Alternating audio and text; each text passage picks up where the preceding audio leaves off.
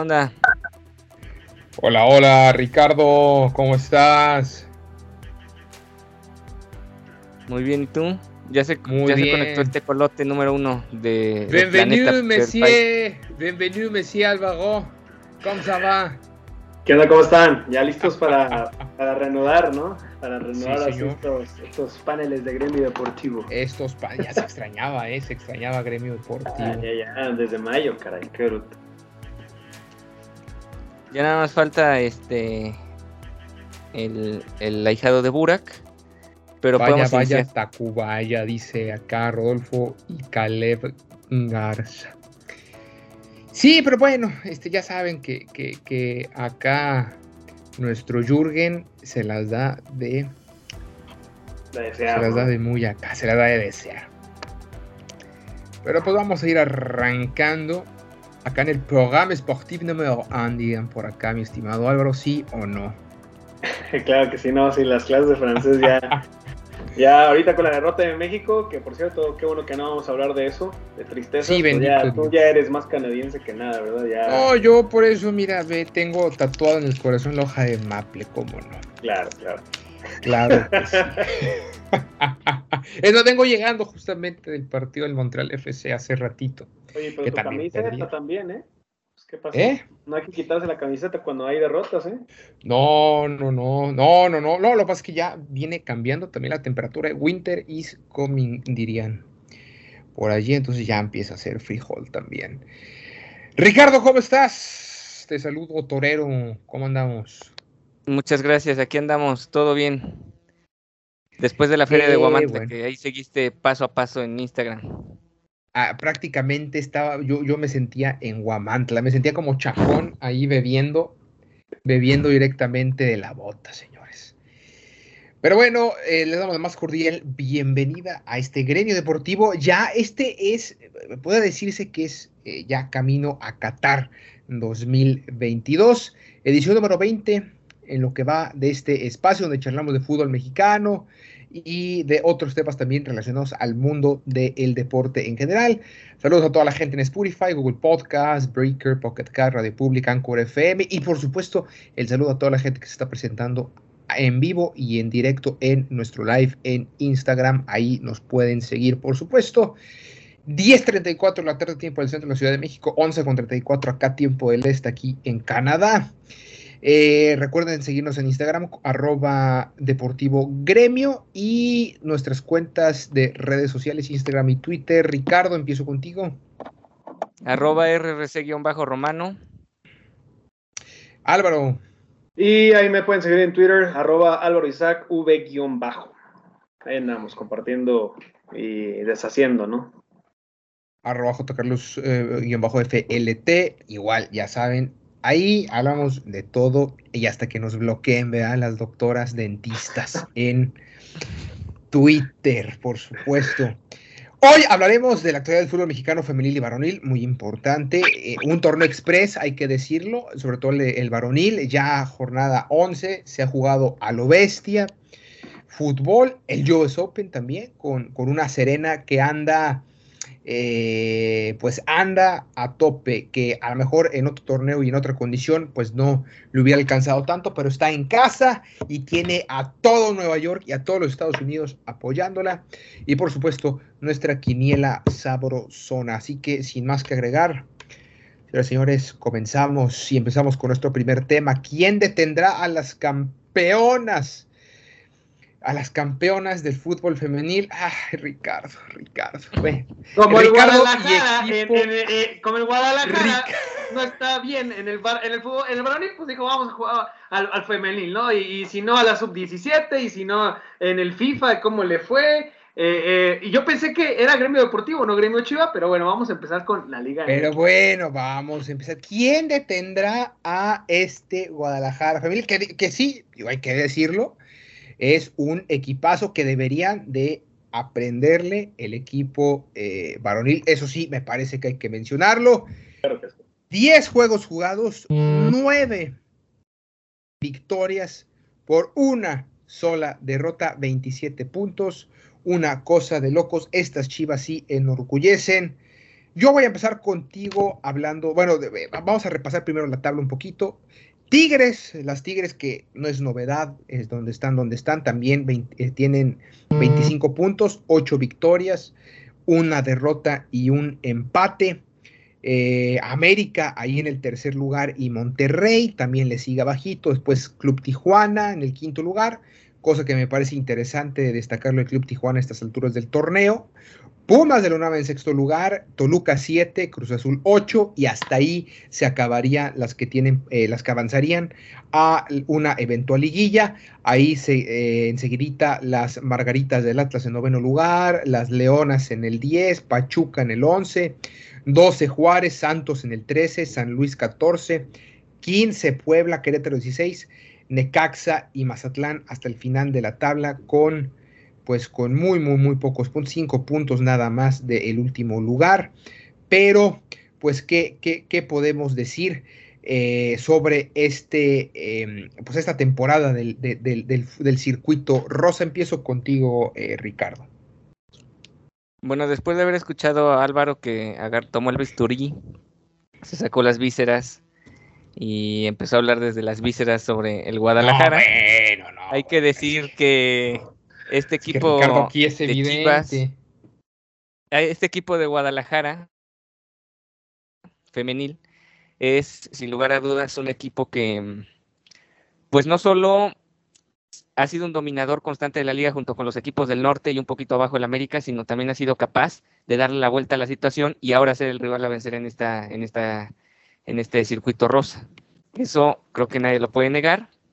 Lo han demostrado cabalmente desde hace ya dos torneos uno pensaría que desde que se fue el Chore Mejía el equipo iba a venir abajo porque el Chore Mejía estaba haciendo un extraordinario trabajo con el equipo. Sin embargo, el Pato Alfaro le ha dado todavía una evolución más o, ha hecho que el equipo crezca dos escalones más.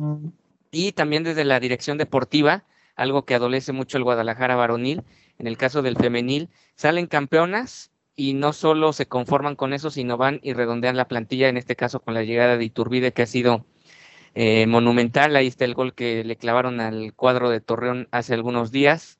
Un gol que se me hace incluso mejor que el que anotaron el varonil contra los Pumas, porque fue una jugada más limpia entre mm, mm. Alicia Cervantes, el cerebro del equipo que es Carolina Jaramillo, e Iturbide con ese chispazo que tuvo dentro del área.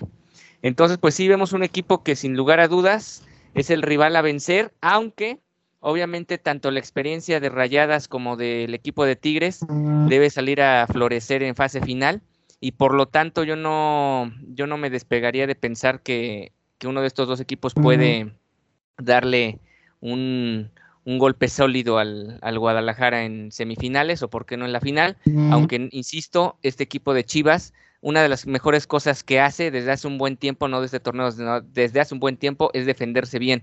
Y creo que es parte de la clave de que el equipo pueda mantenerse en el primer lugar, en este caso de la general. Eh, Álvaro, ¿tú qué nos dices sobre esta campaña del circuito rosa? Sí, bueno, pues eh, observamos lo que hemos discutido, eh, no solamente este torneo, sino el anterior, el anterior a ese, y hace dos años, y hace tres años. Y desde que empezó. En el circuito, y desde que empezó, la verdad es que en el circuito femenil son cuatro equipos los que han estado haciendo las cosas bien.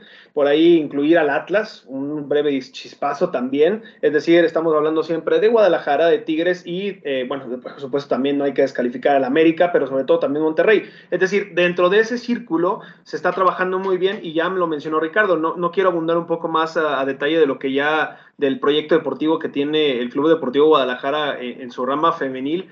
Ahora hay que decirlo, eh, aún le queda de enfrentar a a Rayados, a los Tigres, que son, pues para mí, los rivales a vencer. El América creo que sí está adoleciendo un poco, sobre todo en, eh, no tanto en la defensa, porque creo, como bien dijo Ricardo, a pesar de que no son, la, eh, de que el América no es eh, ni el mejor defensivo, ni, mucho menos, eso, ese lugar lo tiene, como bien mencionó Ricardo, el Guadalajara y por supuesto Tigres, que todavía le queda un partido pendiente ahí, ahí lo que hay que ver es siempre cómo llegan a, la última parte. A ver, la derrota contra Juárez, pues es algo que sucede porque es un torneo de liga y ya. Pero de ahí en fuera, eh, una, eh, a, lo, que te dice la tabla es la regularidad. Y sin duda alguna, el Club Deportivo Guadalajara, Tigres, el América y Rayadas están haciendo sus, sus eh, las cosas positivas, así como lo está haciendo pésimamente a nivel femenil. Y bueno, varonil también, el, el Mazatlán, por ejemplo, que tiene, no sé, 5 mil millones de goles en contra. Entonces, y todo el mundo lo, los, las golea. Entonces, te da a entender dos, dos realidades completamente distintas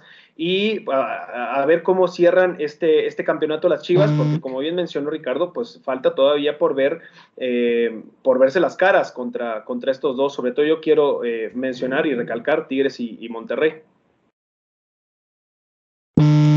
Y bueno, eh, hablando justamente de esto, digo, ya dejando a este grupo que está, que ya sabemos de quiénes se tratan, por ejemplo, podrá Pumas, ya hablando de un sexto lugar, Tijuana, a lo mejor, bueno, no, pues sobre todo Pumas, a lo mejor Toluca, incluso el Atlas o algún otro, evitar semifinales ya cantadas entre América, Tigres, Rayadas y Chivas, Ricardo.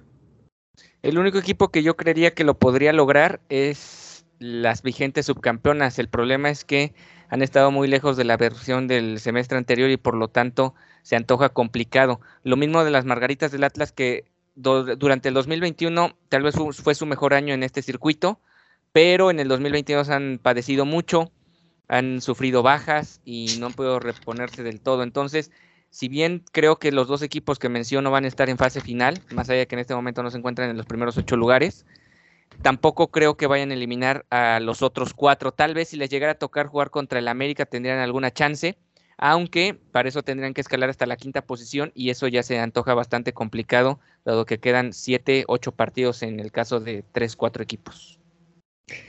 Y Álvaro, ¿quién te gusta para tronar a las campeonas en liguilla? ¿Quiénes son tus favoritas? Híjole, eh, en, es que en liguilla se ve complicado y creo que todavía es muy pronto, muy pronto. La verdad es que eh, a pesar de que lleva más de la mitad del torneo, eh, lo que hay que ver sobre todo es estos, lo que mencionó Ricardo y tú también, Juan Carlos, eh, eh, los, torneos de forma expedita, ¿no? estamos viendo dobles jornadas, estamos viendo partidos constantes y ahí también cuidar, procurar las lesiones, procurar la rotación de equipo y creo que a profundidad de equipo le cuesta más a otros equipos, valga la redundancia, que no tienen esa profundidad del plantel cosa contraria que sí tiene el, eh, Guadalajara, eh, Tigres y por supuesto Monterrey, el América con un, peldaño abajo. Entonces yo no veo eh, de ahí cómo se van a salir esas, dos finales. No sé si queden ahora del 1 al 4 como están ahorita, probablemente pueda haber una sorpresa, sobre todo en el caso del Monterrey, pero yo creo que de ahí en fuera nadie las va a mover. Pues ahí está, ¿tú opinas lo mismo, mi estimado Ricardo, antes de pasar a siguiente tema? Sí, yo creo que se queda fijo el América en cuarto lugar, aunque ahorita sea tercero. Y el, del 1 al 3 se van a pelear, o más bien se va a definir entre los enfrentamientos directos entre ellos. Pues ahí está, seguiremos, seguiremos de cerca el, circuito rosa porque me parece, me parece que la Liga MX Femenil también da cosas interesantes. A que bueno, sobre todo si nos enfocamos, insistimos en estas principales cuatro, y en estos grupos, ¿no? Que es Guadalajara, que ha hecho las cosas bien, que es Tigres Rayadas, evidentemente, eh, que es el América y que es Orlegui, sobre todo con, con, a lo mejor con el Atlas, que ha sido mejor en este circuito que Santos, y, y, Grupo Pachuca también, con Pachuca sobre todo más que con León, pero creo que son las que hemos visto con, con mejor regularidad estos equipos eh, aquí nos pregunta Osvaldo Castillo por ustedes quién llega a la final y sale campeón de este torneo. ¿Qué le podemos responder de manera rápida a Osvaldo Castillo? ¿Pero de cuál? ¿Del femenil o del varonil? Del femenil, ¿no? Supongo que del femenil que estamos hablando.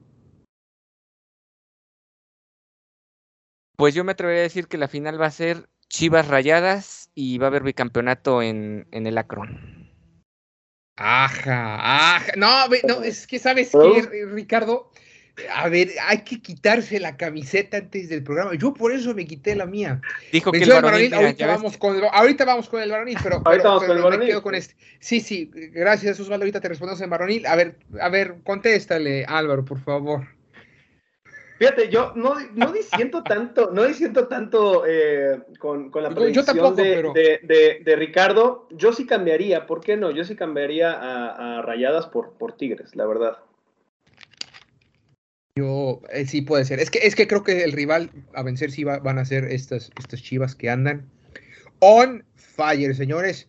Y qué bueno que lo digas sonriendo, qué bueno que por lo menos eh, Ricardo tengas una sonrisa en en la femenil. Pero bueno, vámonos, vámonos a las bondades de nuestra Liga MX y ahorita respondemos esta pregunta de nuestro estimado Osvaldo Castillo. Y es que eh, ser o pertenecer a la Liga MX ofrece muchísimos beneficios para sus agremiados y pocas son las obligaciones y restricciones, todo con el fin de mantener los intereses, ya sabemos, sobre todo a nivel comercial y económico. Esto, pues bueno, ya, ya no, no, no, no hay que esconderlo, ni que nos asuste y que nos espante a nadie. En tiempos en donde no había repechaje en el fútbol mexicano, un equipo podía clasificar a la liguilla con 25 o 26 puntos dentro de los primeros ocho. Ahora, con la repesca, que supuestamente, no sé si se acuerdan compañeros, que inició porque, por este tema de que no iba a haber eh, cero aficionados por el tema de la pandemia, eh, eh, bueno, ya ahorita todos los estadios están a reventar, pero bueno, siguen manteniendo el repechaje. Ya les gustó. Cualquier equipo que logre llegar apenas a 21 unidades o que pueda arañar la posición 12 de la tabla general, puede aspirar incluso a ser campeón, aunque no lo hemos visto todavía. No ha pasado y dudo que pase, pero bueno, ese es tema a discutir. Este torneo pues, ya va más allá de la mitad, ya lo hablamos, ya, ya, ya pasaron más de, 11 jornadas. De hecho, está raro porque algunos equipos tienen más, más menos, o sea, no, no se sabe bien cuántos, cuántos puntos lleva cada uno. Y bueno, y los equipos tienen el derecho por reglamento de seguirse reforzando. Si es por lesión, decisión o cuestión táctica, los 18 equipos del máximo circuito tienen hasta el 5 de septiembre, ya esta última semana, para seguir contratando jugadores que vengan del extranjero. Una buena racha de 2, 3 o 4 de triunfos perdón, pueden darle a cualquier equipo la posibilidad de escalar posiciones, dejar el fondo de la tabla y meterse de lleno para clasificar a la liguilla, ya sea de manera directa o por el repechaje. Otra también de las bondades de pertenecer a nuestra bendita liga es que si un club, cuerpo técnico o directivo considera que fue perjudicado, ya sea intencional o no por el arbitraje, solo basta con presentar una queja formal para intentar eh, que para el siguiente duelo sea hasta cierto punto beneficiado con el veto a algún silbante, con una mejor actuación en el bar o con marcajes a su favor. Esto también lo decimos, pues, eh, pues a, las pruebas nos remitimos, señores. A ver, ahorita cómo va la tabla general. Eh, insistimos, algunos equipos tienen 11, otros 12, más o menos son los, eh, los partidos que tienen pendientes algunos. Monterrey es líder, América es número 2, puse anda on fire, el Tano está que nadie se la cree, eh, y Santos, mi Santos Laguna está ahí, quién sabe cómo, pero la fentaneta está funcionando. Después ahí sigue Pachuca con el profe Almada, que, hemos, con, ya sabemos cómo trabaja, cómo ha trabajado con Pachuca, que es fenomenal. Tigres ahí se está desinflando un poquillo, ahí, pero ahí va, ahí va la cosa. Toluca está en sexto lugar, Guadalajara en séptimo, ahí, están tus chivas, Ricardo. Eh, Puebla es el octavo, San Luis el noveno, Necaxa el 10, Club Tijuana el 11 y Juárez es el 12. Hasta ahí está la repesca. Ya después eh, la vergüenza está en León con en decimotercero, Mazatlán 14. Cruz Azul, la máquina, una máquina que nomás no da una. Y luego, pues el bicampeón que le dio dura la bicampeonitis, ahora sí en el lugar número 16 con nueve puntos. Otros bicampeones, se acordarán de los bicampeones Pumas, con Dani Alves, que nomás tampoco ya ha, sido abucheado en su casa, con nueve puntos también. Y Querétaro en el fondo de la tabla, porque ya sabemos qué pasó con Querétaro con siete puntos. Álvaro, ¿qué equipos se proyectan para pelear por el título? Mencióname tres, por favor. Bueno, antes de mencionar. Álvaro, va a mandar un saludo antes de. Claro, exactamente. claro, claro. A, nuestra compañera Rebeca, la, ah, periodista también. Ahí nos estuve escribiendo un saludo. Este, tanto tiempo y ahorita, este, tantos años ya parece. Eh, pues ya lejano 2020, la verdad, hay que decir, pues estamos más pegados al 2023 que al 2020. sí. La verdad. No, no, no. Este, un saludo, Rebeca. Este, espero que te esté gustando el programa. Eh, un abrazo respondiendo a tu pregunta, respondiendo a tu pregunta, tres equipos en el fútbol mexicano es algo que, a diferencia del, eh, del, del, femenil, ahorita no te, puedo, no te puedo decir. Vamos, y no es por, y, no es porque no, no se perfile y no se vea y, y, que ya van encaminados. Tú mencionaste, por ejemplo, un trabajo que para mí ha seguido siendo constante, no como el torneo anterior que fue eh, lo del profe eh, eh Almada con, con, Pachuca, por supuesto. Eh, super líder en el, torneo pasado, ¿no? ahí se ha mantenido a pesar de, de, otros equipos que se han reforzado mucho mejor su plantilla. ahí, se, ahí, ahí se nota el trabajo. Ahora, lo que yo observo es, por ejemplo, yo no podría y no sé, se va, se va, a enojar mucho la gente, sobre todo los, rayados y rayadas de corazón. Yo no veo al Monterrey, por más de que me lo pinte en primer lugar hasta el momento, yo no lo veo campeón. Eh, y se le observó, sobre todo mm, eh, en el partido, en el clásico regio, por cierto, pésimo, eh, contra Tigres, 0-0 la verdad, yo por eso, yo no los, yo no los candidateo campeones. Entonces, yo creo que hay otros, otros equipos que están haciendo mm. incluso un mucho mejor trabajo en ese sentido. Eh, por mencionarte el Pachuca, y por supuesto, jamás vas a poder descargar a, eh, descartar a Tigres en fase final, que lo va a estar. Entonces, pero, a ver, entonces, ¿no, no te atreves a mencionar tres? Ajá, Tigres, Pachuca, Tigres. Tigres, y me voy con Santos. Ajá, bien, bien, bien, me agrada. arriba Coahuila, señores. Arriba Coahuila. Me agrada. A ver, eh, Ricardo, danos, eh, respóndenos qué equipos para ti se proyectan para pelear y cuáles son tus tres favoritos. Ricardo. Ricardo. Me dijiste a mí. Ah, ok. Ah, yo. Sí, no, no, Ricardo primero. Eh, este. Pues yo creo que en el varonil es una auténtica ensalada, porque realmente eso que mencionabas de que los del repechaje, por ejemplo, el 10, 11, 12 pueden salir campeón, pues es un típico torneo donde no sí pueden llegar a salir campeón, pero sí pueden llegar a una semifinal o por qué no hasta la gran final.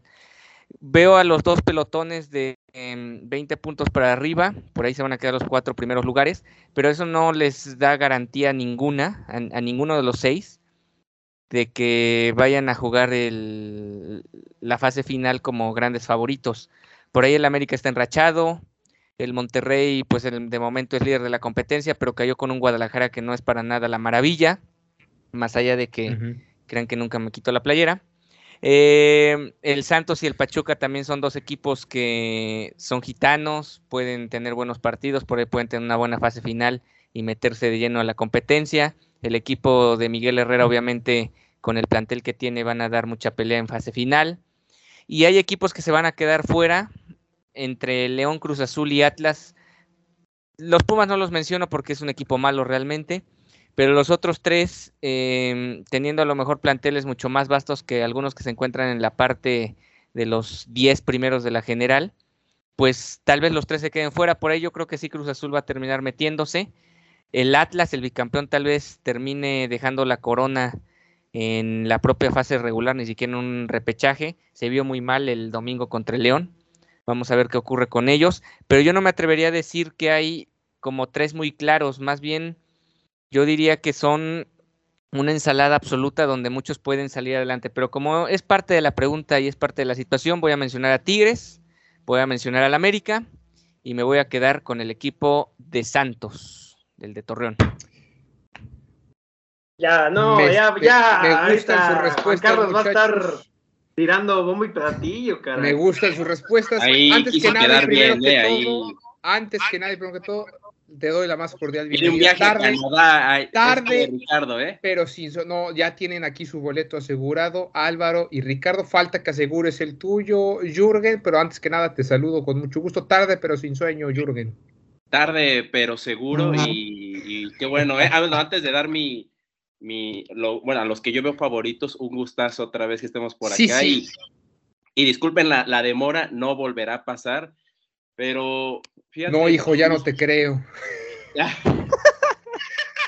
bueno, eh, nada más, eh, aquí no están viendo, pero nada más preguntar quién fue el de la iniciativa de regresar otra vez, pero ahí la dejo nada más.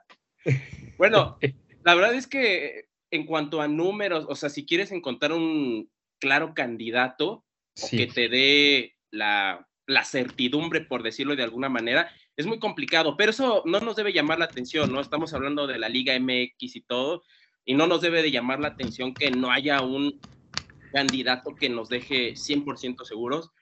Eh, y ni siquiera aunque te vayas para los números por el equipo que ha sido más regular, ¿no? O que ha estado más enrachado. Así que mis candidatos van a ser no muy diferente a cómo está la tabla, de hecho casi nada. Evidentemente me voy a ir de la Sultana del Norte, me voy a ir con el equipo de los Rayados, me voy a ir con el América también, me tiene eh, por ahí. No, pero quítate la playera. del América y todo también, pero ahí están los números ya en segundo lugar. Y eh, me toque también con el Pachuca. ¿eh? El Pachuca es un equipo ahí que sin, sin tanto plantel o sin ser uno de los planteles de más, eh, de más vanguardia, ¿no? De los planteles más grandes del fútbol mexicano, ha demostrado que es muy competitivo y ahí está. Y es más, para, lo, para que no digan que soy porrista del América, pregúntenle al América cómo le ha ido en las últimas liguillas con el Pachuca, ¿no? Entonces, eh, serían, y sí, quizá no es porque quiera amarrar mi boleto a Canadá ni nada. Oh, ya lo perdí. Podría ahí poner al equipo, al equipo de Juan Carlos. Yo ya no te creo, Jürgen, esa última, pero está bien, está bien. No, yo, yo me quedo, evidentemente creo que tenemos que poner a un equipo de, de, Monterrey.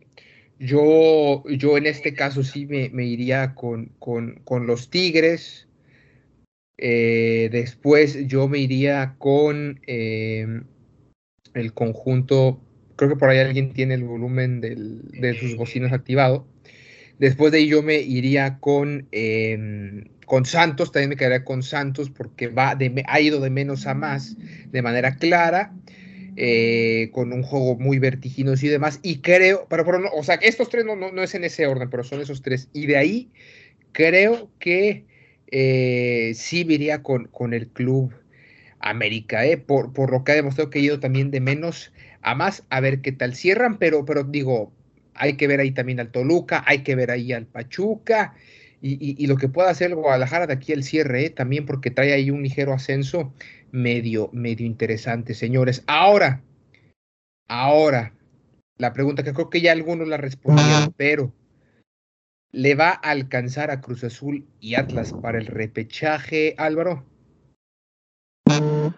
Son tan malos, pero la verdad es que el repechaje es tan, tan, tan bueno y benévolo para, para los equipos. Fíjense, no sé si se acuerdan que la, justamente el torneo pasado hablábamos de lo mismo, del fracaso que estaban teniendo Santos, este, el propio Monterrey, el América. Y luego, bueno, Santos no, ¿verdad? Pero de ahí sí, Monterrey sí, Monterrey y el América sí, sí, sí levantaron, ¿verdad? Eh, yo creo que Cruz Azul sí y Atlas no. Respuesta corta, ¿para qué me extiendo? Pues ahí está. A ver, a ver, Ricardo. Sí, la misma respuesta que Álvaro, y ya lo había mencionado. Cruz Azul sí, Atlas no. Y Atlas no. ¿Y tú, Jürgen, le alcanza a Cruz Azul y a Atlas?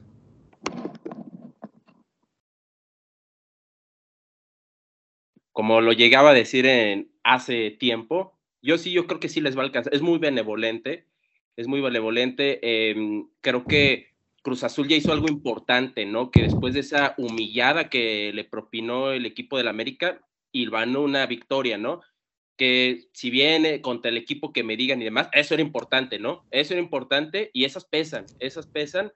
Y bueno, ese ya es el primer paso que da la máquina.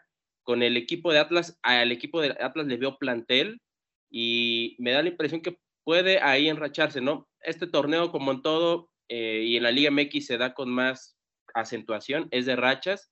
Y sí, sí tienen posibilidad. Yo no sentenciaría que el Atlas ya está completamente perdido. Yo voy a agregar ya una, digo, yo, yo creo también, coincido con Jürgen, yo creo que los dos equipos sí los, sí los vamos a ver en repechaje, al que sí, de plano, y, eh, no veo a los Pumas. Y yo, una pregunta más de sí o no. Dani Alves en Qatar, sí o no, Ricardo. Tal vez, pero de homenaje, porque el sábado pasado contra el Guadalajara, no, se notó claramente que ya se encuentra en otra dinámica. Tanto la Morsa Flores como el N Beltrán lo hicieron eh, jerga de gasolinera y no mostró una manera de darle vuelta a su situación. Álvaro. Yo creo que sí va a ir Daniel a la banca. No va a jugar, pero. Pero va a estar en el. Va a ser seleccionado. Jürgen. La pregunta fue si va a ir, ¿no? Puede ir de vacaciones, puede ir de shopping, puede ir, no sé, evidentemente va a ir. Pero ya poniéndome serio, sí, yo también creo que a la, a la banca no le veo más, ¿eh? No le veo más a la banca y, y es que para la participación, el performance que está teniendo en el equipo de Pumas y la gente de Pumas acá no lo puede confirmar, no le va a alcanzar. Y digo, no es que la Liga MX te sea, o sea, sea como que un factor, o sea, algo importante, algo curricular para, como para decir, eh, voy a ir a Qatar con mi selección, o bueno, depende de en qué selección. En este caso, hablando de Brasil, evidentemente no, pero sí, yo creo que si va, va a ser casi, casi como dijo Ricardo, por compromiso u homenaje. Y ya nada más, antes de terminar, eh, Juan Carlos y compañeros, nada más para mencionar alguno de los cotejos, regresando a la pregunta, nada más para reflexionar qué es lo que le queda a cada equipo, ¿eh? Porque a Atlas le queda por ahí Mazatlán, San Luis Rayados y Necaxa, y rápidamente al equipo de Cruz Azul le queda Juárez, Rayados también, Mazatlán, León, Pumas y Guadalajara, ¿no? Eh, ahí lo dejamos para la reflexión para que pues se analice más en cuanto a qué equipo, que creo que es, me da la impresión que el equipo de Cruz Azul la tiene más brava en cuanto a calendario, en cuanto a los equipos, pero bueno, ahí está. Con todo y eso veo a los dos, eh, a los dos equipos ahí en la fiesta, o bueno, en el repechaje al menos. Pues ahí está, señores. Vámonos ahora sí al deporte blanco, el tenis US Open. Sí, señor, el último Grand Slam del año. Serena Williams, que anunció recientemente que está, que está lista para retirarse del tenis y que sugirió que lo haría después del US Open, superó el lunes a la montenegrina Danka Kovinic en la primera ronda de este gran slam. En otras noticias también, eh, sin Novak Djokovic ausente por su negativa a vacunarse contra el coronavirus. Este abierto pues arrancó, como quiera que sea, arrancó con el regreso del español Rafa Nadal tras tres años después. También Carlos Alcaraz eh, decidido a, salir a dar mordidas y con Danil Medvedev defendiendo el cetro conquistado el año pasado. Ya hablábamos un poquito al inicio de este eh, perdón, al inicio de este programa, pues en dónde, en dónde se encuentra Serena Williams dentro de la historia del tenis y qué es lo que va a representar para o qué representa para este eh, torneo, este abierto de los Estados Unidos para la norteamericana. Eh, Álvaro, empiezo contigo.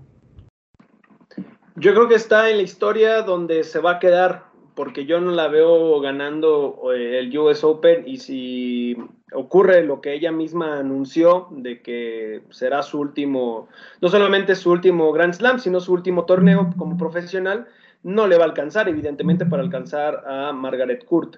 Eh, aquí la diferencia es que Margaret Court en su, en su carrera perdió cinco finales de Grand Slam y Serena el doble, diez. Eh, yo creo que ese ha sido los factores y el factor determinante para que Serena Williams, no por falta de técnica, ni de, ni de habilidad, ni de trascendencia, ni de lo que representa, no solamente Serena, sino su hermana Venus Williams para el deporte, para el tenis, sino simple y sencillamente porque no le alcanzó eh, en estadística. Y, eso no, no tiene, no, se pelea con su trascendencia como tenista y como, como un auténtico ídolo en el deporte, no solamente el, el tenis, eh, sino hablando de las máximas exponentes femeninas de la historia en el deporte.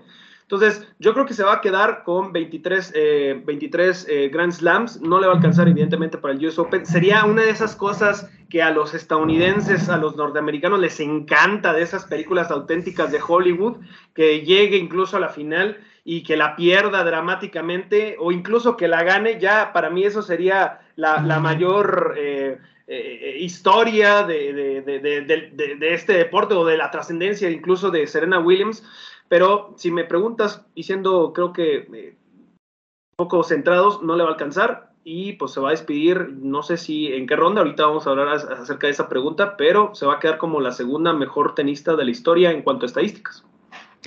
Y yo creo que eh, lo que hay que hacer es pues disfrutarla, verla, pues, eh, los minutos, los sets, los puntos que le queden en este, en este US Open. Y sí, efectivamente, que ganara o que llegara a la final sería de script hollywoodense. Jürgen, ¿qué, qué, qué, qué comentas de la trayectoria de Serena Williams? ¿Qué más una gran trayectoria, ¿no? De época, eh, creo que el, sobre todo el deporte blanco, ¿no? En cuanto al deporte norteamericano, ya sabemos lo que representa para el mundo. Y si nos enfocamos al deporte blanco, el deporte blanco está hambriento, todavía está hambriento de un representante digno de tenis eh, en el tenis. Uno de ellos lo fue precisamente, o bueno, lo es todavía Serena Williams. Y digo lo fue porque inclusive eh, todavía en su último juego, ya físicamente por una cuestión natural, lo que siempre pasa con los atletas y se ve todavía con más, eh, con más acentuación en, los deportes individuales, como lo es el tenis, ya no se mueve igual Serena Williams, ya lo sabemos, ¿no?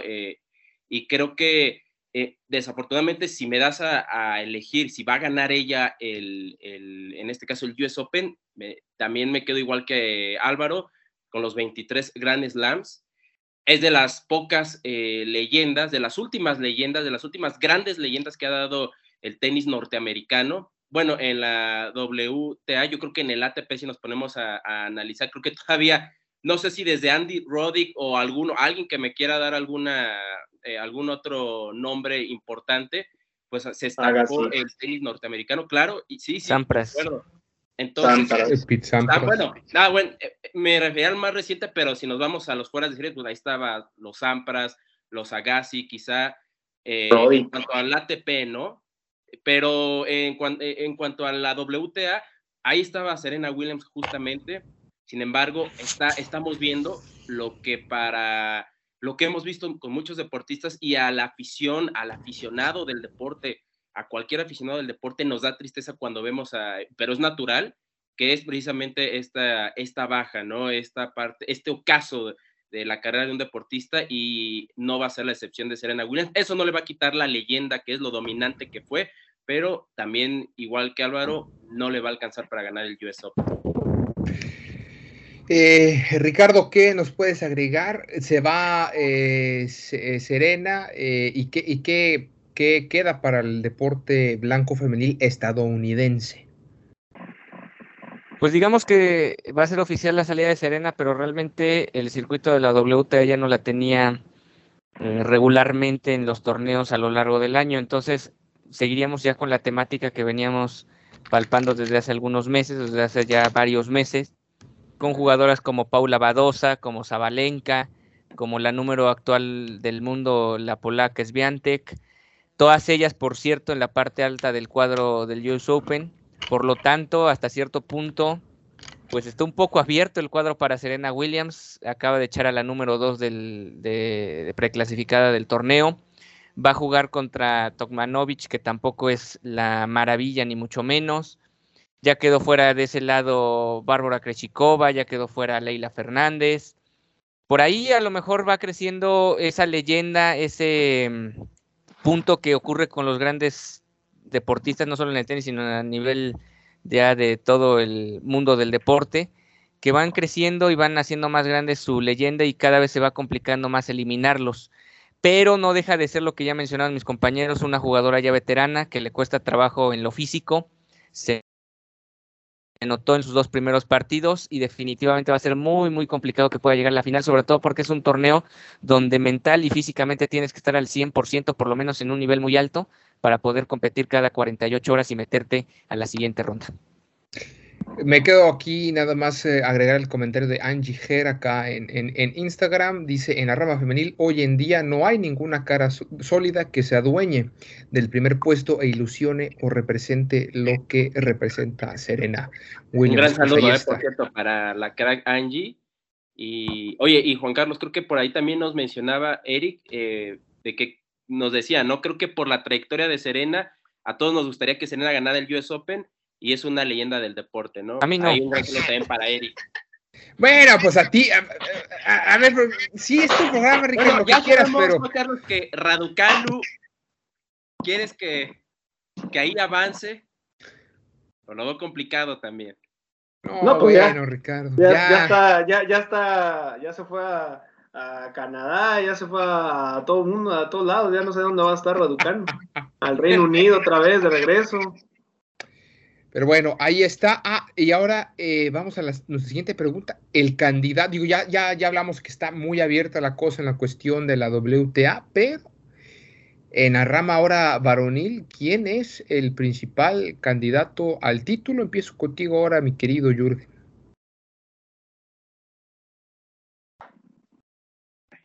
Ya estoy. El eh, acordeón dice. Esto eh, está muy interesante. ¿eh? Evidentemente fue, cambió, e inclusive en cuanto a momios, cambió completamente la salida o esta terquedad para muchos, como se le quiera llamar, la salida de, de Djokovic, bueno, o que se haya bajado del US Open Djokovic.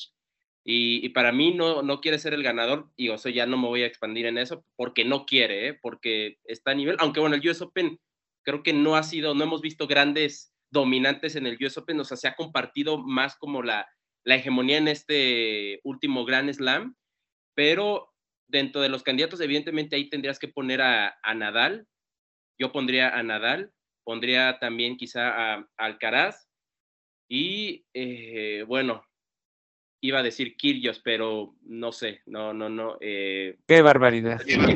Que me da... Qué barbaridad. De verdad que me da tristeza, ¿eh? Que me da tristeza porque es un tenista que por ahí platicaba en la tarde con un compañero, el mismo Federer en su momento eh, lo llegó a reconocer, ¿no? De lo que podía haber sido llegado a ser eh, su majestad, lo decía este tenista australiano, si se hubiera, si hubiera tomado su carrera eh, de manera más allá, pero bueno, no lo puedo decir. Me gustaría decir nostálgicamente que Murray, pero también eh, ya no está quizá para estos trotes, así que me voy con ellos.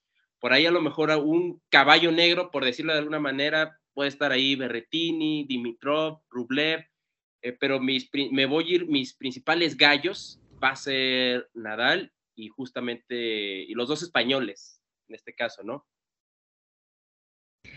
Pues ahí está, ahí está eh, Jürgen. ¿Tú qué nos dices, Álvaro, para terminar con eh, contigo, Ricardo?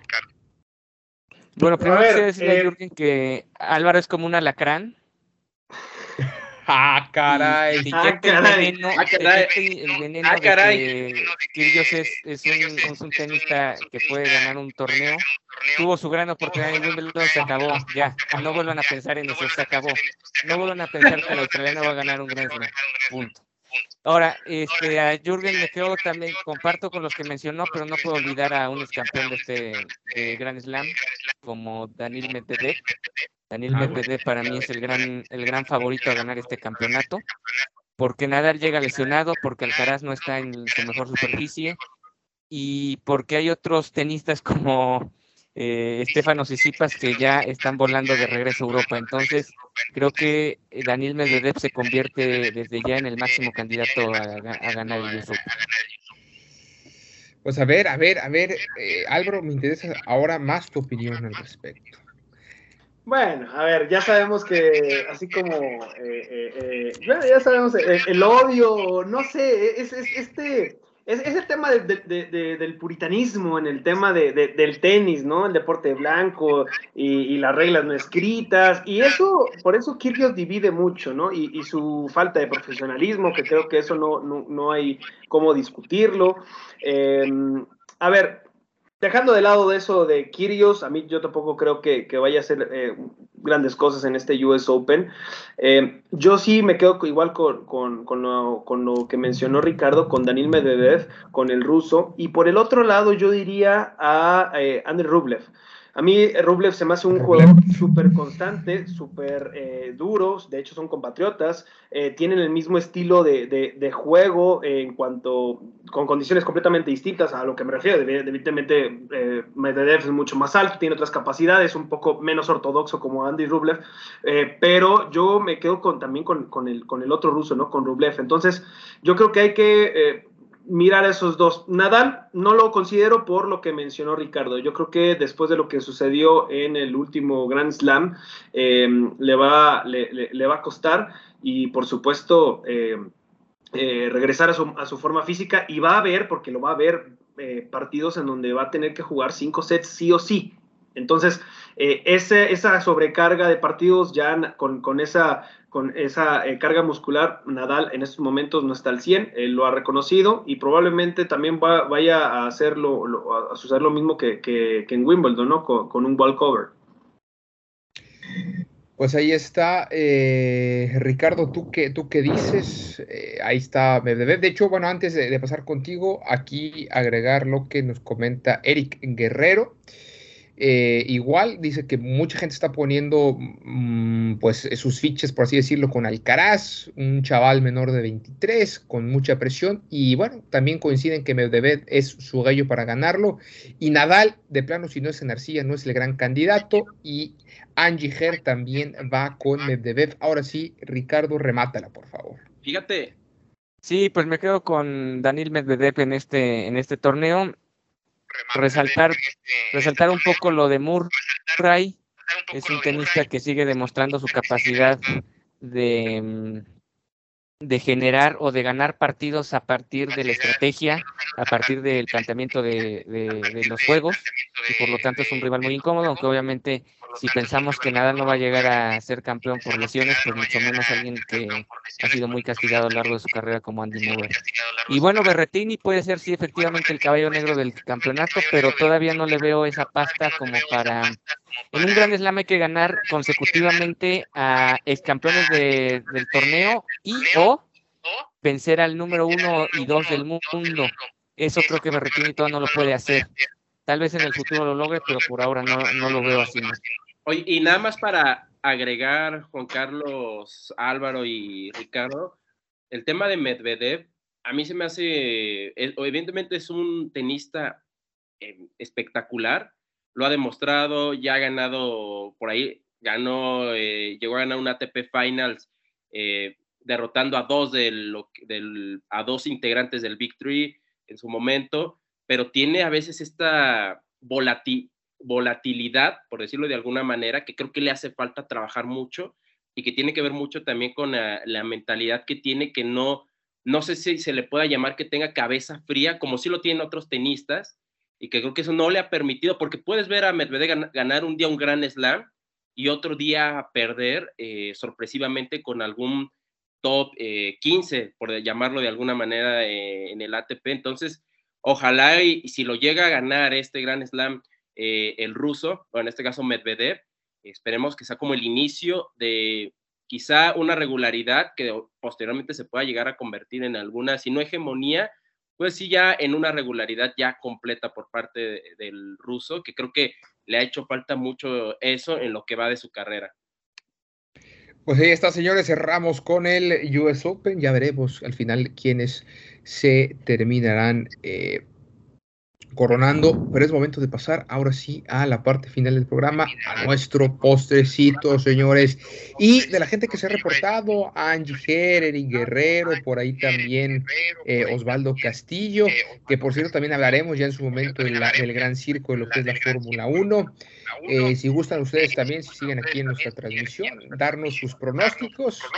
Eh, pues es el momento de, la quiniela sabrosona, señores. Te digo, esta interrupción le combino mucho a, Ricardo, ¿no? Este, este parón que tuvimos, así que bueno, vamos a ver ya, ahora sí con regularidad, y yo poder alcanzaros por fin a Vamos a ver quién se quedará con ese mentado hueso, señores. Ya me quitaron como 10 puntos jueves, todo, todos los horarios es que, son tiempo. Es que apareció Manuel Bartlett, perdón.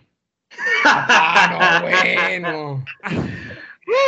Oiga, también a recordarle a la gente que nos, que nos escucha de Spotify también que, que de repente se le caiga acá, ¿no? En las transmisiones que lo hacemos eh, cotidianamente.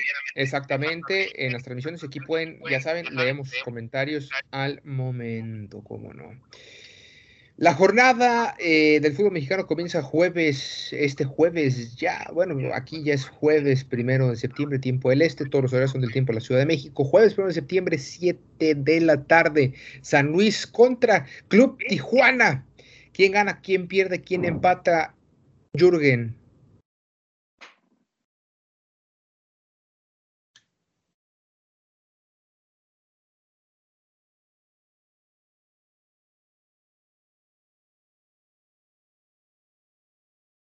Exactamente, el San Luis contra Tijuana. ¿Tú con quién vas, Jürgen?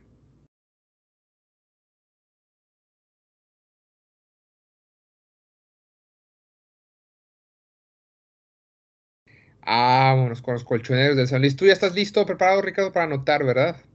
Con los colchoneros, sí, por ahí se escuchó. muy bien, ah, pues de una vez. Ya estoy anotando. Sí, sí, se escuchamos. ¿Tú con quién vas, eh, Ricardo, de una vez? Yo paso la verdad en este partido, es infame, pero voy con el empate. voy con el empate. Tú, mi estimado Álvaro. Atlético de San Luis. No, yo también voy con el San Luis. Me gusta cómo está jugando, este, cómo va cerrando el torneo este San Luis. Así que yo voy con el San Luis, sobre todo aprovechando un muy mal momento, creo yo, una baja del club Tijuana. Es el jueves a las 19.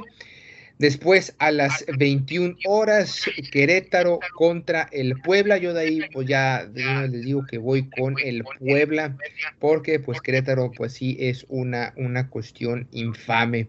Eh, Álvaro, ¿tú qué dices?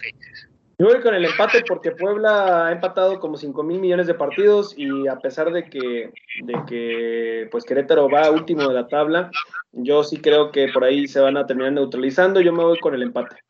¿Tú, Jürgen? Yo eh, ahí me voy a ir por la franja también. Igual que tú, Juan Carlos, me voy a ir por... Puro larcamonismo.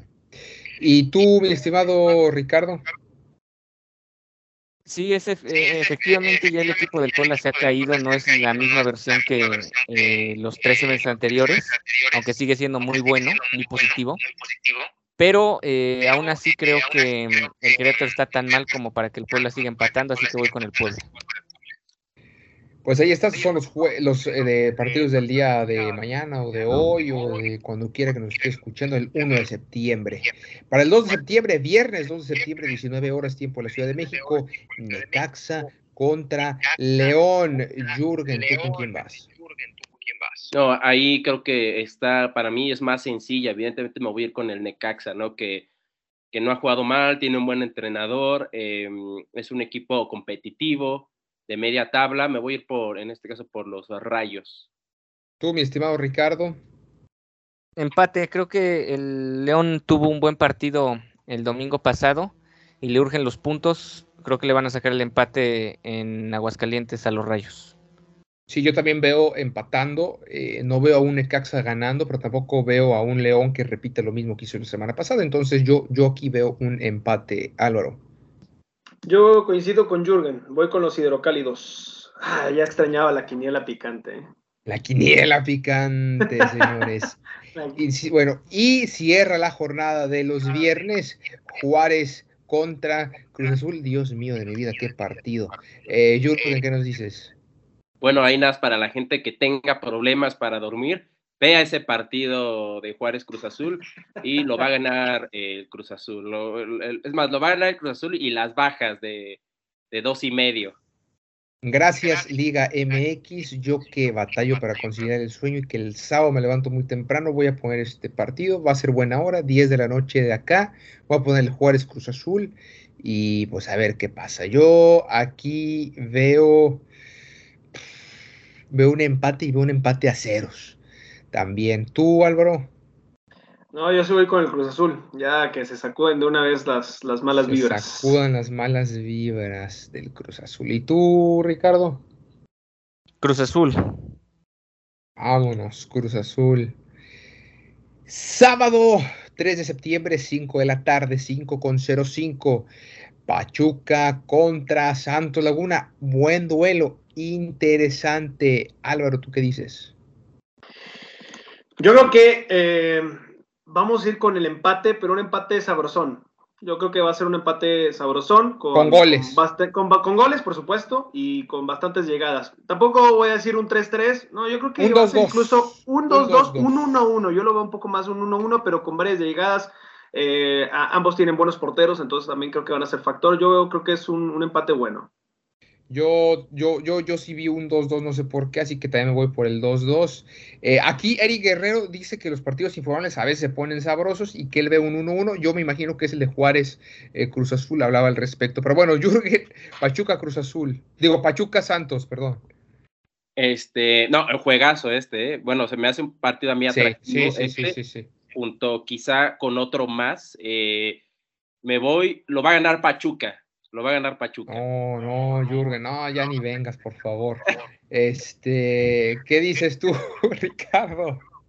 Sí, también creo que lo va a ganar Pachuca, sobre todo por el, factor de, de quién juega de local. Bueno, sí, la los del profe, los ex del profe Almada. Eh, y cierra la jornada, bueno, no, hay más partidos del sábado, a las 19 horas hay doble cartelera, el primero de ellos en la Sultana del Norte, Monterrey contra Mazatlán en el gigante de acero. Esta se ve sencilla, se ve sencilla, no sé qué digas tú, eh, Ricardo, ahora empiezo contigo. Monterrey, Mazatlán. Sí, sí voy con el Monterrey porque hay que recordar que el Monterrey pierde este tipo de duelos que se ven sencillos, pero en repechaje, no en fase regular. pues sí, sí, sí, sí, sí. Yo, yo también voy con los del profe Buse, que le van a propinar una buena a los mazatlecos. Álvaro. Híjole, es que aquí, yo sí, yo creo que aquí está. De rompequinielas, dices. Yo creo que aquí es, el rompequinielas, ¿eh? se va a jugar el hueso aquí, Álvaro. no, voy Monterrey, hay que, hay que cuidar ese huesito, hay que cuidarlo. arriba, ah, se fue, se fue por la segura, Jürgen. hay que no fue la fácil, caray.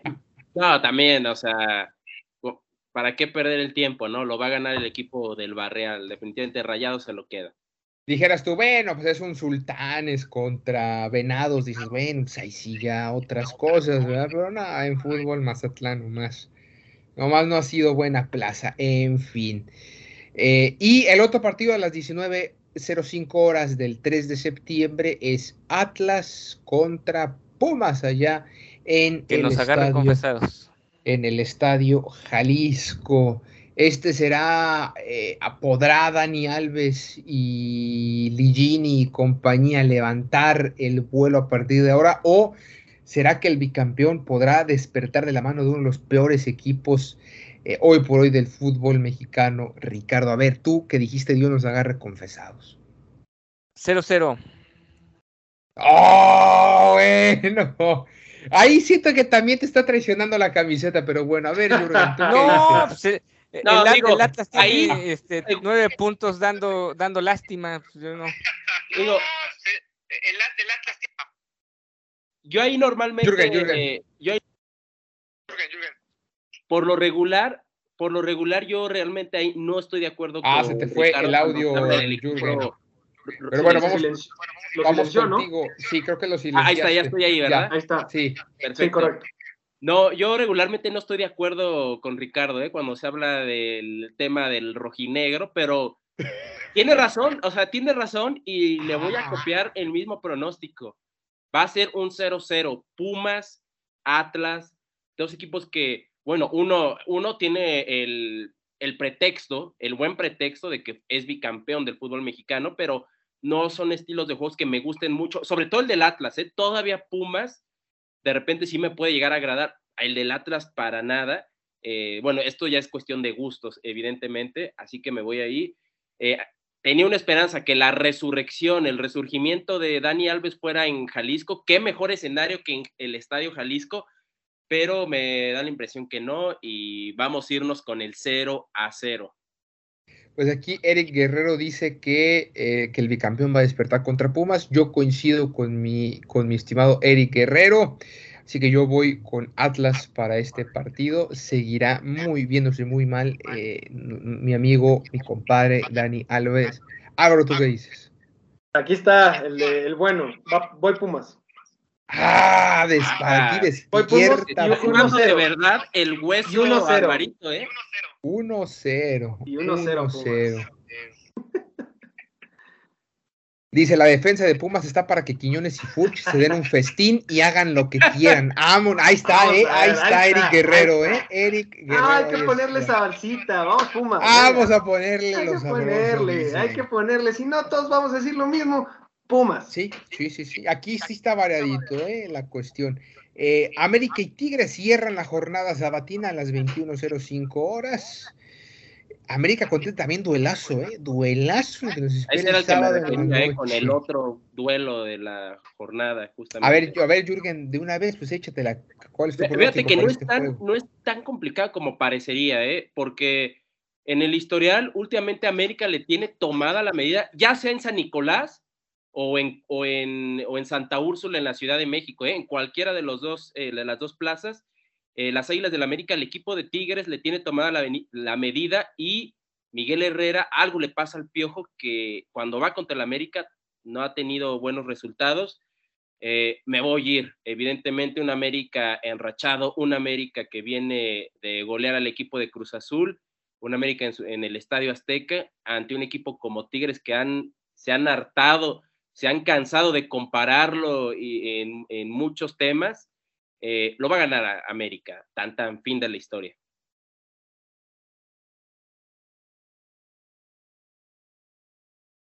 Pues mira, yo creo que ya el internet ya dijo, párale mi chavo, por favor, porque ya, ya, ya entendimos. Lo va a ganar América. ya entendimos, Jurgen. A ver, Álvaro, ¿tú qué dices? ¿Tigres o América? Híjole, yo al principio me la quería jugar con el empate, pero no, yo voy con el Club América. Yo voy con el Club América. Dos con el América. Ricardo. Yo también voy con el ahijado de los Tecolotes y el ahijado de Chapultepec con el América todos con el América. No, yo, yo, yo aquí me voy con el Autónoma de Nuevo León. Venga. Ahí está. Ahí está. Yo me voy con la U, la U, la U de Nuevo León.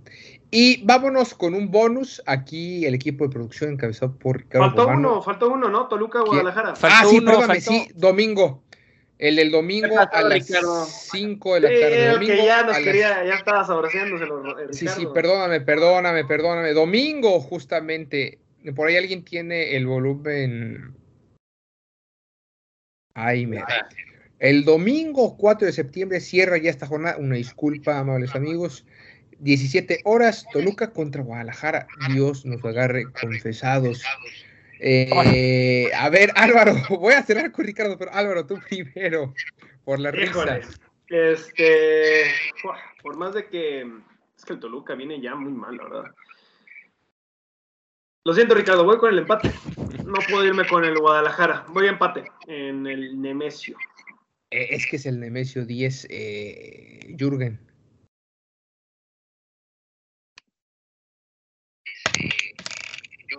Bueno, ahí como que no nos está escuchando. ah, bueno, ahí, ahí, estoy, ¿no? Este, yo me voy a ir con el Guadalajara, ¿eh? Creo que la neblina de cadena va a seguir.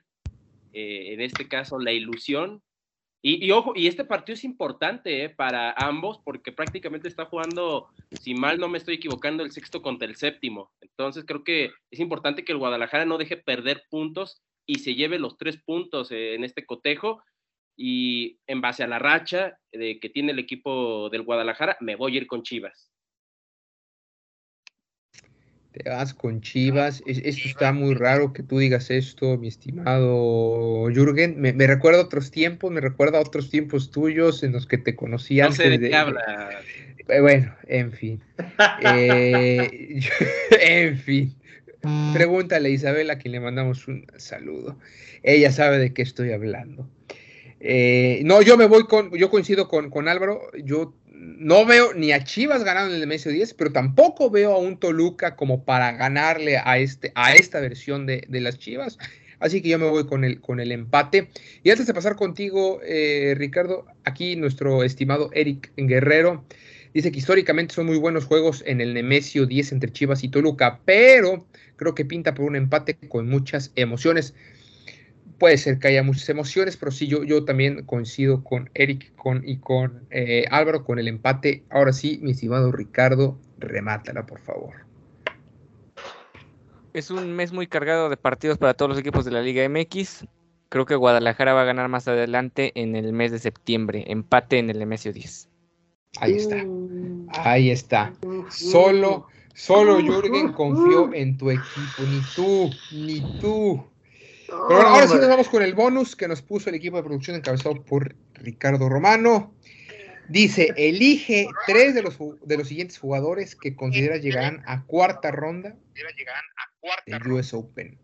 Yo quiero tiempo, tiempo fuera, tiempo fuera, tiempo fuera. Aquí quiero preguntarle al equipo de producción, o sea, Ricardo Romano, ¿cuántos puntos otorga atinar, bueno, no atinarle, darle y hacer un buen pronóstico? ¿Uno? ¿Dos? Sí. ¿Cómo va a estar ahí? Porque luego, no, Ricardo nos va de repente pues cuentas claras, por favor. ¿Qué onda? Primero, pues antes del pronóstico, ¿cómo va a estar? Podemos hacer un consenso democrático. Y yo diría que sean tres, pero escucho sus opiniones. Tres puntos por, por tenista que hacer. Por acierto, sí, claro. Ah, o sea, sí. nueve si aciertas a tres. Ah, es que también Ricardo quiere resucitar. Yo no, Ricardo quiere remontar. Es complicado. ¿eh? Yo voto que sí. Dos, que sean dos. Bueno, dos. que sean dos. Dos, me parece. Dos por tenista acertado. Dos por cada tenista acertado. De los que tenemos, ojo, para la gente que nos está escuchando, eh, y digo, también viendo, no, es, no son de todas las, que, de todos los que están en, las ramas, ¿no? Es, no, aquí escogieron, aquí está la lista, voy a decir la lista primero, si les parece.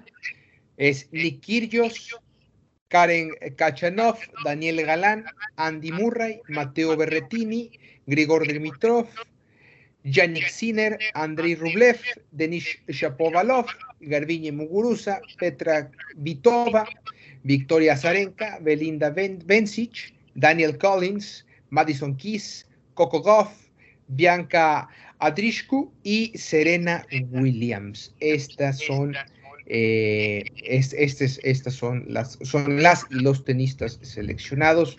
Ahora sí, ya los dijimos para la gente de nuestra transmisión y de eh, el podcast.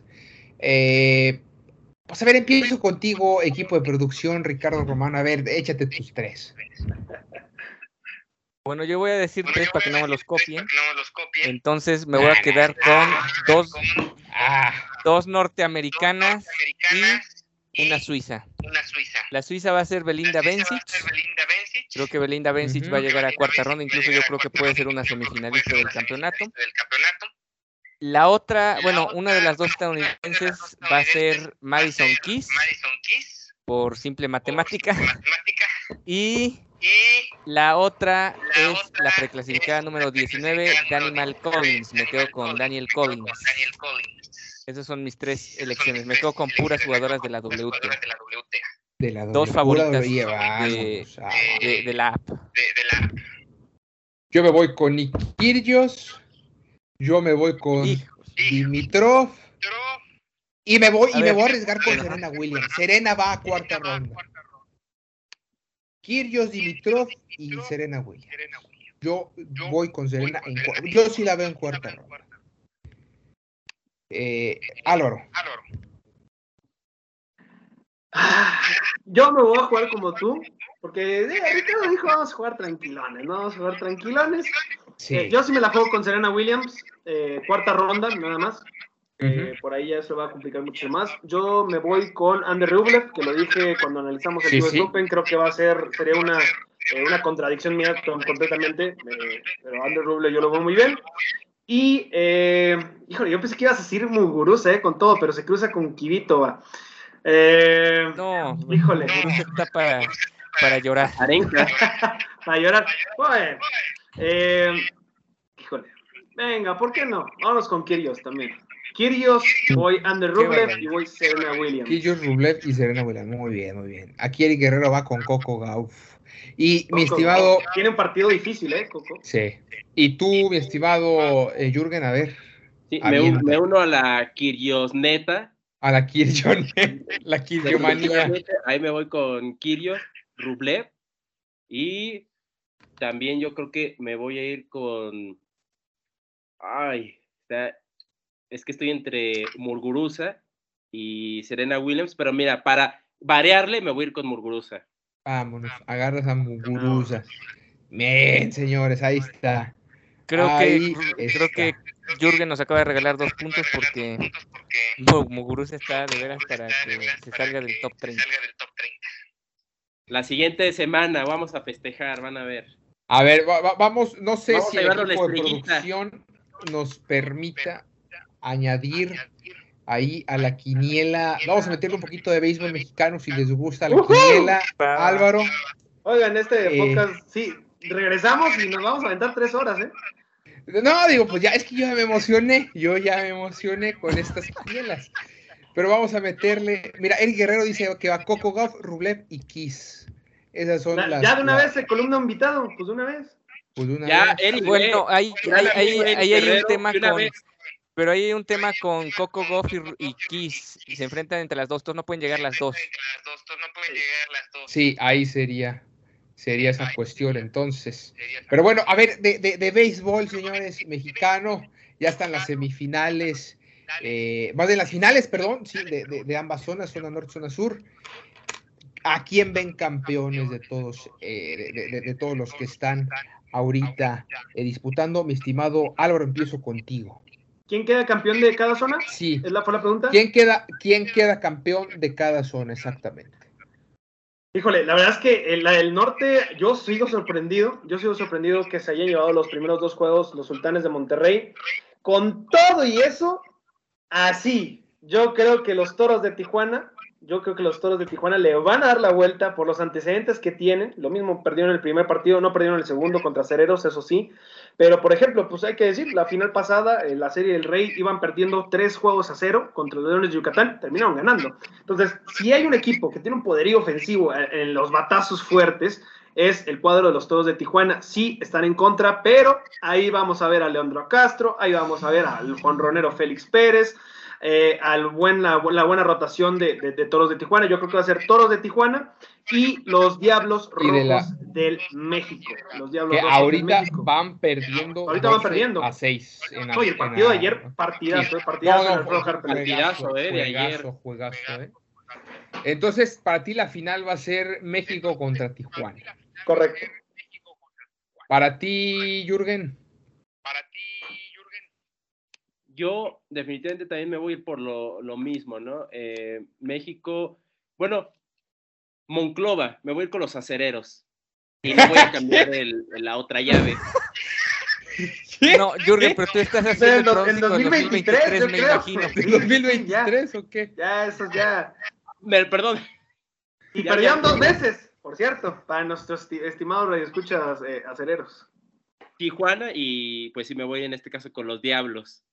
Ah, ¿qué? Yo dije, yo dije, no, no, acereros. No, antes no dijo Sara, pero sí hubiera estado muy eh, mal. ¿Qué pasó, papi? La ¿Qué cosa. pasó? ¿Qué pasó? Yeah. Ah, no, no, no. Ricardo, eh, campeones de las zonas. Sí, es que coincido mucho en lo que dice Álvaro en el sentido de que los toros de Tijuana tienen esta pasta de darle vuelta a la adversidad y por lo tanto, más allá de que los sultanes hayan ganado los dos primeros partidos, que obviamente es una ventaja importante, eh, no dejo de pensar que, que, Tijuana puede darle la vuelta a esa serie. Y del otro lado sí veo un poco más claro lo de los Diablos Rojos, aunque como aquí nos están comentando Héctor Sánchez, pues es una liga de locos, es una liga de batazos y pues hay que descartar sí. los Leones de Yucatán, ¿eh? Pero sí me quedo lo mismo, Diablos, Diablos Toros. Igual Sarich o, eh, también dice Tijuana, México. No, yo sí voy Sultanes. Juan Carlos, tienes que ir con Sultanes para que haya, haya algo. No, sí, ¿no? sí, yo voy con Sultanes. Sultanes en cinco juegos. ¿Por qué? Porque el equipo, en cinco. El, el, los dirigidos, los dirigidos por, por, por Roberto Kelly son otra cosa completa, de, completamente diferente en playoffs. Y creo que Tijuana se va a topar con pared y no le va a alcanzar para el bicampeonato de la zona norte, por lo que la final va a ser el clásico del béisbol nacional, el uh. clásico del béisbol mexicano que es eh, los Diablos Rojos del México contra Sultanes de Monterrey. Para mí no, esa yo va a ser. Que ibas a decir naranjeros contra tomateros. No, no, no, no, no, señor. Ah, bueno, de la, de la Liga de, del Pacífico, pero pero bueno, señores, nos vamos. Mira, y acá, y acá Eric Guerrero nos dice Arceros ni en la NFL, ¿no? Ni en la NFL, ni en el no, béisbol. No, y cuidado ahí, Ricardo, que se nos va, se nos va a poner a llorar. Con Eric Guerrero, ¿eh? La siguiente semana hablamos de Kenny Pickett y lo que hizo en pretemporada con los Pittsburgh Steelers y lo que se viene ya en el kickoff de la NFL. El fantasy, señor, el fantasy también. El fantasy, todos los que quieran unir, pongan su nickname aquí para que los busquemos después del programa. Y nos metemos al fantasy key de gremio deportivo. Por lo pronto no me queda más que despedirnos. A nombre de todos mis compañeros, Ricardo Romano, Yuri González, Ricardo Romano, Tinosola, Juan Carlos Soles, decimos gracias en esta vigésima emisión. Hasta pronto. Hasta pronto.